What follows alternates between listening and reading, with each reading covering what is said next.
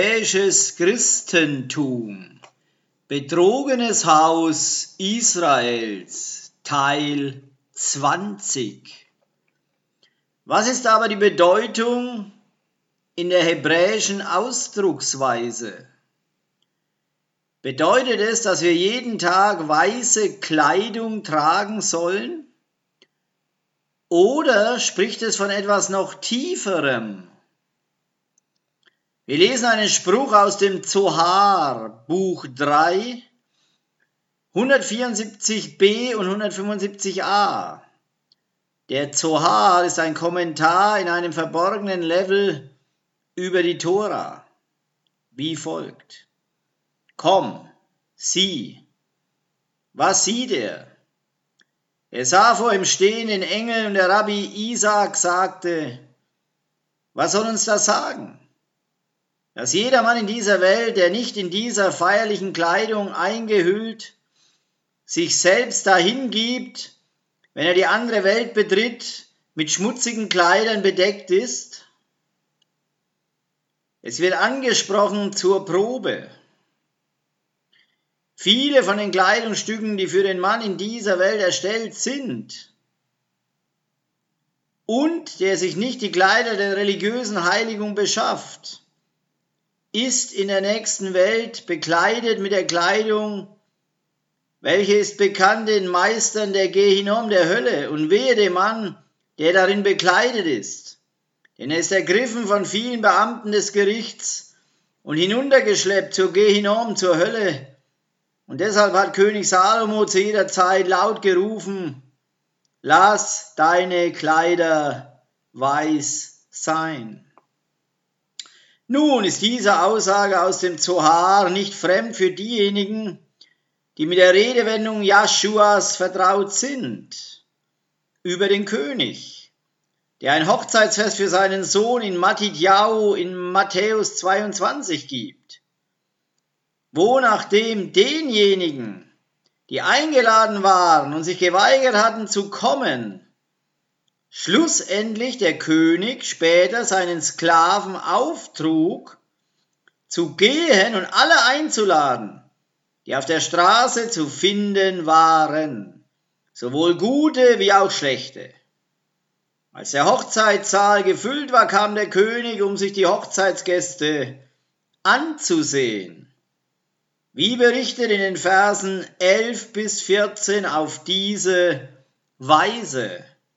Matidjahu, Matthäus, Kapitel 22, die Verse 11 bis 14. Als dann der König hereinkam, um die Gäste anzusehen, erblickte er einen Mann, der nicht für eine Hochzeit gekleidet war. Und er fragte ihn, Freund, wie bist du ohne Hochzeitskleider hier hereingekommen? Der Mann sagte nichts. Da sprach der König zu den Knechten, bindet ihm Hände und Füße und werft ihn hinaus in die Finsternis. An diesem Ort werden die Menschen wehklagen und mit den Zähnen knirschen. Denn viele sind geladen, aber wenige sind auserwählt. Gibt es da aber noch eine tiefere Bedeutung in dem? Gibt es da noch ein anderes Kleidungsstück, wofür unser weißer Talit symbolisch ist? Wir lesen eine Erläuterung aus Daniel Kapitel 12, Vers 10, wie folgt. Daniel 12, Vers 10. Viele werden geprüft und gereinigt und geläutert werden. Aber die Gottlosen werden weiter gottlos handeln. Und die Gottlosen werden es alle nicht verstehen. Die Verständigen aber werden es verstehen. Daniel sagt uns, dass viele gereinigt und weiß gemacht werden. Bedeutet dies, dass sie weiße Haut haben werden? Keineswegs. Da wir gemäß der Heiligen Schrift herausfinden können, dass die Farbe Weiß ein Symbol für die göttliche Natur Elohim Jahwes ist, auch bekannt als Erbarmen, in Hebräisch als Chesed, transkribiert. Lasst uns daher noch ein paar Plätze im erneuerten Bund finden, wo das Wort weiß erwähnt wird in Bezug zu dem kommenden Königreich von Elohim Yahweh. Beginnen in Matidjahu, Matthäus 17, wo Joshua umgestaltet wurde vor drei seiner Jünger um ihnen zu zeigen, wie sein wiederauferstandener Leib aussehen würde nach seinem Tod am alljährlichen Pesach.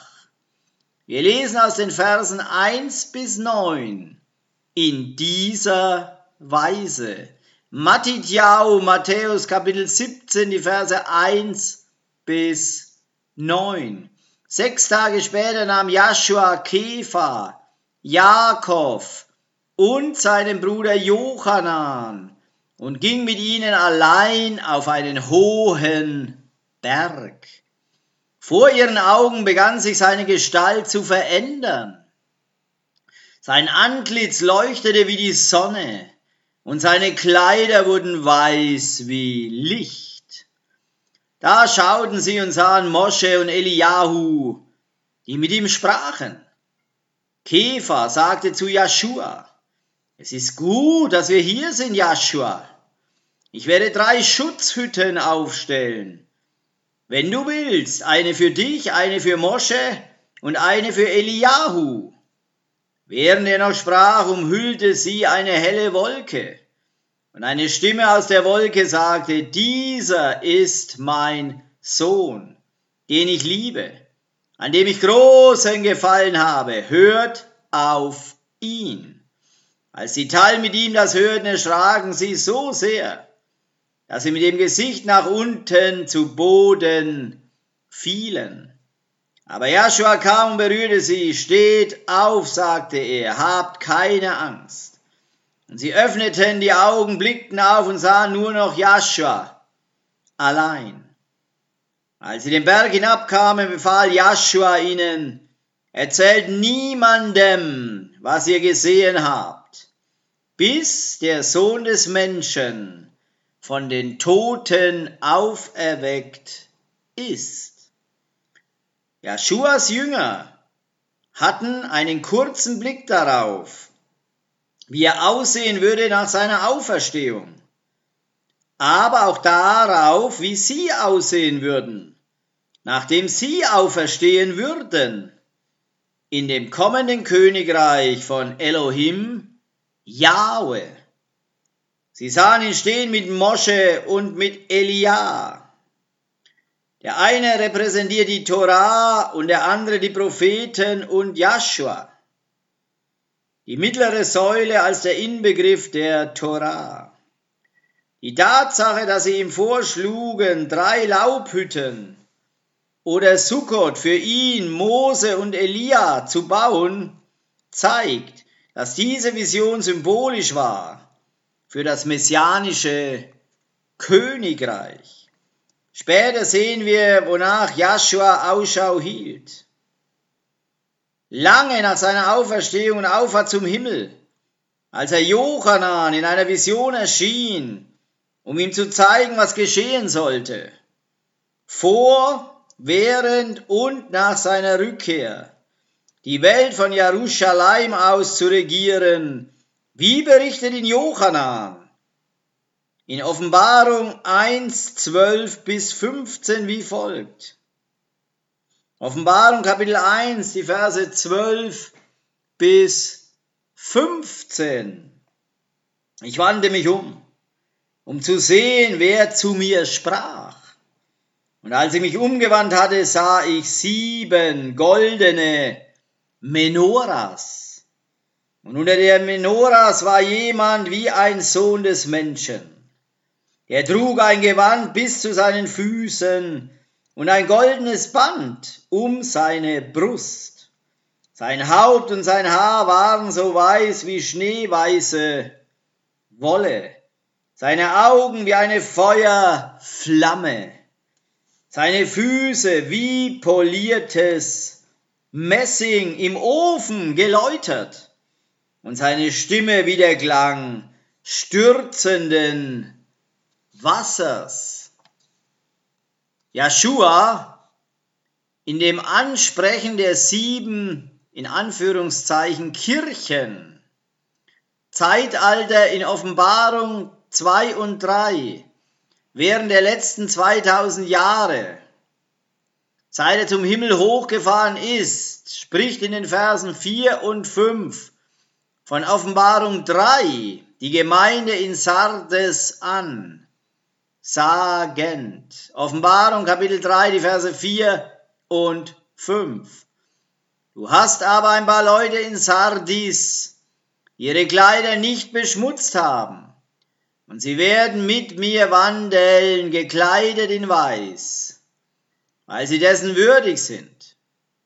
Er, der den Sieg erringt, wird, wird wie sie in weiße Kleidung gekleidet werden. Und ich will seinen Namen nicht aus dem Buch des Lebens auslöschen. Ja, ich will mich zu ihm ganz persönlich bekennen, vor meinem Vater und seinen Engeln. Er fährt vor die Gemeinde in Laodicea, in Vers 18 anzusprechen, sagend, Offenbarung Kapitel 3, der Vers 18.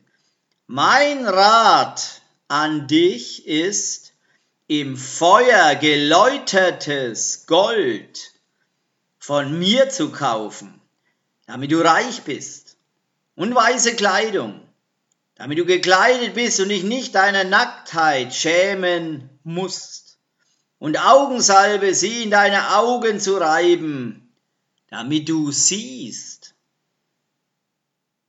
Ja, diese Worte in Vers 18 sind fast genau die gleichen Worte, die Elohim Jahwe im Garten Eden gebrauchte. Als Adam und Eva realisierten, dass sie die Kleidung verloren hatten, die ihnen Elohim Jahwe in ihrer Erschaffung gegeben hatte. Und sie sahen, dass sie nackt waren. Dies war, als Elohim Jahwe sie in 1. Mose, Kapitel 3, im Vers 11 fragte, sagend, 1. Mose 3, Vers 11. Und er sprach, wer hat dir erzählt, dass du nackt bist? Hast du etwa von dem Baum gegessen, von dem ich dir geboten habe, du solltest nicht davon essen? Joshua riet der Gemeinde in Laodicea nahe dem Ende von den 2000 Jahren in Offenbarung 3,18 sich weiße Kleider von ihm zu kaufen, damit sie sich Kleider anziehen sollten, damit ihre Schande nicht gesehen werden würde. Offenbarung Kapitel 3, der Vers 18. Mein Rat an dich ist, im Feuer geläutertes Gold von mir zu kaufen, damit du reich bist und weiße Kleidung damit du gekleidet bist und dich nicht deiner Nacktheit schämen musst, und Augensalbe, sie in deine Augen zu reiben, damit du siehst. Das ist exakt dasselbe, was Elohim Jahwe für Adam und Eva tat. Nachdem sie ihre ursprünglichen Kleider des Lichts verloren hatten, er gab ihnen Kleider, von Haut, ihre Nacktheit zu bedecken, was auch verursachte, dass sie zum Staub zurückkehren sollten, von dem sie genommen worden waren. Das Wort Nacktheit beschäftigt sich mit dem Konzept, was wir als Sünde kennen. Mit Sünde kommt auch Scham. Fortbewegend zur Offenbarung Kapitel 6, Verse 9 bis 11 lesen wir über diejenigen, die umgebracht wurden, wegen ihres Zeugnisses des Glaubens im Wort Elohim Jahwes, wie folgt. Offenbarung Kapitel 6, die Verse 9 bis 11. Als das Lamm das fünfte Siegel brach, sah ich unter dem Altar die Seelen derer, die hingerichtet worden waren, weil sie das Wort Elohims verkündet. Das heißt, weil sie Zeugnis gegeben hatten. Sie riefen mit lauter Stimme, allmächtiger Herrscher, Hakadosh, der Wahre. Wie lange wird es dauern, bis du das Volk, das auf Erden lebt, richtest und unser Blut reckst? Alle erhielten ein weißes Gewand und man hieß sie, noch ein wenig länger zu warten, bis die volle Zahl ihrer Mitknechte erreicht sei, ihrer Brüder, die getötet würden, so wie sie. Wir lesen aus Offenbarung 7, Vers 9 über die Versiegelung der 144.000 aus der Nation Israel auf diese Weise. Offenbarung Kapitel 7, der Vers 9. Danach schaute ich und vor mir war eine riesige Menge, zu groß, als dass jemand sie zählen konnte, aus jeder Nation, jedem Stamm, jedem Volk und jeder Sprache. Sie standen vor dem Thron und vor dem Lamm, waren in weiße Gewänder gekleidet und hielten Palmzweige in ihren Händen. Beachte, sie hatten Palmzweige in ihren Händen, was auch auf das Fest der Laubhütten oder Sukkot hindeutet, was uns zurückbringt zu Sacharja 14 wo wir sehen, dass während des 1000-jährigen Königreiches alle Nationen nach Jerusalem reisen werden, um das Fest der Laubhütten zu halten.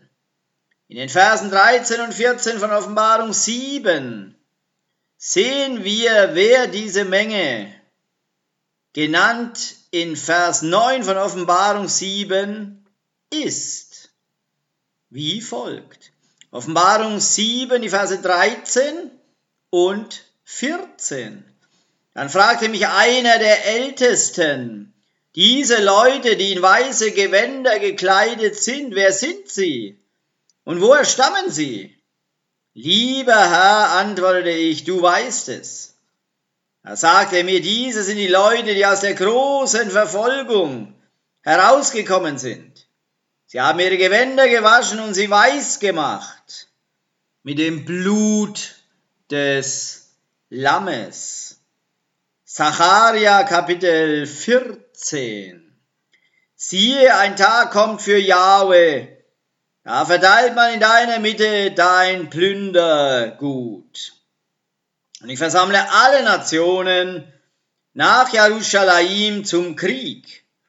Und die Stadt wird eingenommen und die Häuser werden geplündert. Die Frauen werden geschändet. Und die Hälfte der Stadt wird in die Gefangenschaft ausziehen, aber der Rest des Volkes wird nicht aus der Stadt ausgerottet werden. Dann wird Jahwe ausziehen und gegen jene Nationen kämpfen, wie er schon immer gekämpft hat am Tag der Schlacht. Und seine Füße werden an jedem Tag auf dem Ölberg stehen, der vor Jerusalem im Osten liegt. Und der Ölberg wird sich von seiner Mitte aus nach Osten und nach Westen spalten, zu einem sehr großen Tal. Und die eine Hälfte des Berges wird nach Norden und eine andere Hälfte nach Süden weichen. Und ihr werdet in das Tal meiner Berge fliehen, und das Tal der Berge wird bis Azal reichen. Und ihr werdet fliehen, wie ihr vor dem Erdbeben geflohen seid in den Tagen Usias, des Königs von Juda. Dann wird Jahwe, mein Elohim, kommen und alle Heiligen mit ihm. Und es wird geschehen an jenem Tag, da wird kein Licht sein. Die prächtigen Gestirne ziehen sich zusammen. Dann wird es einen Tag lang, er ist Jahwe bekannt, weder Tag noch Nacht werden. Es wird geschehen zur Zeit des Abends, da wird Licht werden. Es wird geschehen an jenem Tag, da werden lebendige Wasser aus Jerusalem fließen, die eine Hälfte zum östlichen Meer und die andere Hälfte zum hinteren Meer. Im Sommer wie im Winter. So wird es so geschehen. Und Jahwe wird König sein über die ganze Erde. An jedem Tag wird Jahwe einzig sein und sein Name einzig. Das ganze Land wird sich verwandeln, so dass es wird wie die Niederung von Geba bis Rimon im Süden von Jerusalem. Jerusalem selbst aber wird erhaben sein und an seiner Stätte bleiben, vom Tor Benjamin bis zur Stelle des ersten Tores, bis zum Ecktor und vom Turm Hananel bis zu den Kelterkufen des Königs. Man wird darin wohnen. Und einen Bann wird es nicht mehr geben. Und Jerusalem wird in Sicherheit wohnen. Und dies wird die Plage sein, mit der Jahwe alle Völker plagen wird, die gegen Jerusalem in den Krieg gezogen sind. Er lässt jedem sein Fleisch verwesen, während er noch auf seinen Füßen steht. Und seine Augen werden verwesen in ihren Höhlen, und seine Zunge wird in seinem Mund verwesen. Und es wird geschehen an jenem Tag, da wird eine große Verwirrung von Jahwe unter ihnen entstehen, sodass eine des anderen Hand packen und sich seine Hand gegen die Hand seines Nächsten erheben wird. Und auch Juda wird gegen Jerusalem kämpfen. Das wird dann der Reichtum aller Nationen, da wird dann der Reichtum aller Nationen ringsum eingesammelt werden. Gold und Silber und Kleider in großer Menge. Und ebenso gleich dieser Plage wird auch die Plage für die Pferde, die Maultiere, die Kamele und die Esel sein, sowie für alle Tiere, die in jenen Herlagern sind. Und es wird geschehen, alle übrig gebliebenen von allen Nationen, die gegen Jerusalem gekommen sind, die werden Jahr für Jahr hinaufziehen um den König, den Adonai der Heerscharen, Yahweh Zebao, anzubeten und das Laubhüttenfest zu feiern.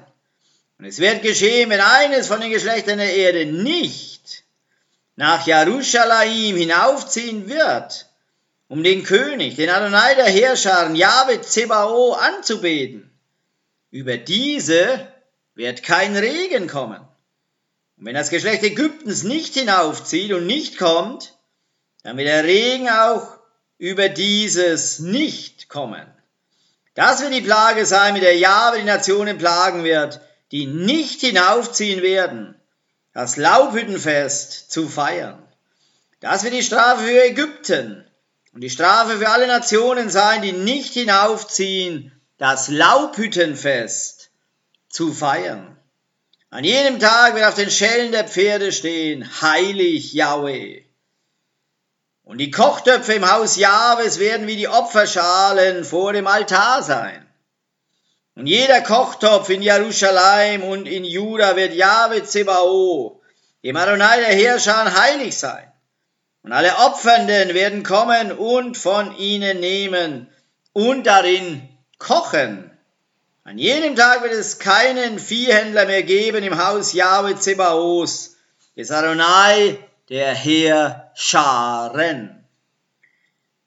Sie sind vor dem Thron von Elohim Yahweh und dienen ihm Tag und Nacht in seiner Laubhütte. Und er wird unter ihnen wohnen. Der Turban, der von dem hohen Priester getragen wurde, wird in Hebräisch als Mitznefet genannt. Übereinstimmend mit Philo und Josephus bestand dies aus einer einfachen priesterlichen Mütze mit einem Turban aus dunkelblauer Farbe darüber. Josephus sagte, dass die Kopfbedeckung von dem Priester schien wie die Falten und so zu einer Mütze wurde. Beachte, allein der hohe Priester trug den Turban, währenddessen die normalen Priester die Mütze trugen. Als eine abgesonderte Priesterschaft sollten wir auch geistliche Opfer zu Jahwe opfern und sollten dementsprechend auch eine priesterliche Kopfbedeckung tragen, um vor Elohim zu Diensten zu sein. Erinnere dich, dies ist ein Teil der Torah, nicht eine Tradition oder der Talmud. Wir sehen auch, dass David, der der König des Staates Israel war und ein Mann nach Elohim Jahwes Herzen, mit einer Kopfbedeckung anbetete. Und seine Gebete wurden beantwortet. In 2. Samuel Kapitel 15 in den Versen 30 bis 37 auf diese Weise. 2. Samuel Kapitel 15, die Verse 30 bis 37. David aber ging die Anhöhe der Olivenbäume hinauf und weinte im Gehen und sein Haupt war verhüllt und er ging barfuß. Alles Volk, das bei ihm war, sie hatten jeder sein Haupt verhüllt und gingen unter ständigem Weinen hinauf. Und man berichtete David, Ahitophel ist unter den Verschwörern bei Absalom. Da sagte David, macht doch Jahwe den Rat Ahitophels zur Torheit.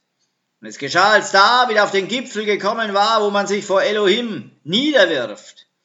Siehe, da kam ihm der Arkiter Huschai entgegen mit zerrissenem Leibrock und Erde auf seinem Kopf. Und David sagte zu ihm, wenn du mit mir weiterziehst, dann wirst du mir zur Last werden. Wenn du aber in die Stadt zurückkehrst und zu Absalom sagst, dein Knecht, o König, will ich sein, Früher war ich der Knecht deines Vaters, jetzt aber will ich dein Knecht sein. Dann kannst du mir den Rat Ahitophels zunichte machen. Und sind nicht dort die Priester Zadok und Abiadar bei dir? Und es soll geschehen, alles, was du aus dem Haus des Königs hörst, sollst du den Priestern Zadok und Abiadar mitteilen. Siehe, ihre beiden Söhne sind dort bei ihnen. Ahimaaz, der Sohn des Zaluk, und Jonathan, der Sohn des Abiadar. So sendet mit durch sie alles, was ihr hört. Da begab sich Huschai, der Freund Davids, in die Stadt. Absalom aber zog gerade in Jerusalem ein. Im Buch Daniel lesen wir, dass der Prophet Daniel und seine drei Freunde Teil der Juden waren, die gefangen genommen wurden nach Babylon zwischen 598 und 582 vor Joshua. Alle Menschen von Stellung, die sich gemäß der ordnungsgemäßen Kleiderordnung kleideten, wurden nach Babylon gebracht. Und zusammen mit Daniel dienten diese drei am Hof von Nebukadnezar. Als sie sich weigern, sich selbst zu beschmutzen, mit den babylonischen Wegen und sich nicht vor die babylonischen Götter niederbeugen wollten, wurden sie zusammen mit ihren Kopfbedeckungen in die Mitte eines lodernden Feuerofens geworfen. Wie bezeugt in Daniel Kapitel 3, Vers 21, wie folgt. Daniel Kapitel 3, der Vers 21. Daraufhin wurden diese Männer in ihren Mänteln, Röcken, und Mützen und ihren sonstigen Kleidern gebunden und in den brennenden Feuerofen geworfen. Diese Männer trugen ihre Mützen in der Missachtung des Königs von Babylon und ergriffen nicht die Gewohnheit Babylons, als jemand, der sich gegen das Tragen von Kopfbedeckungen durchsetzte.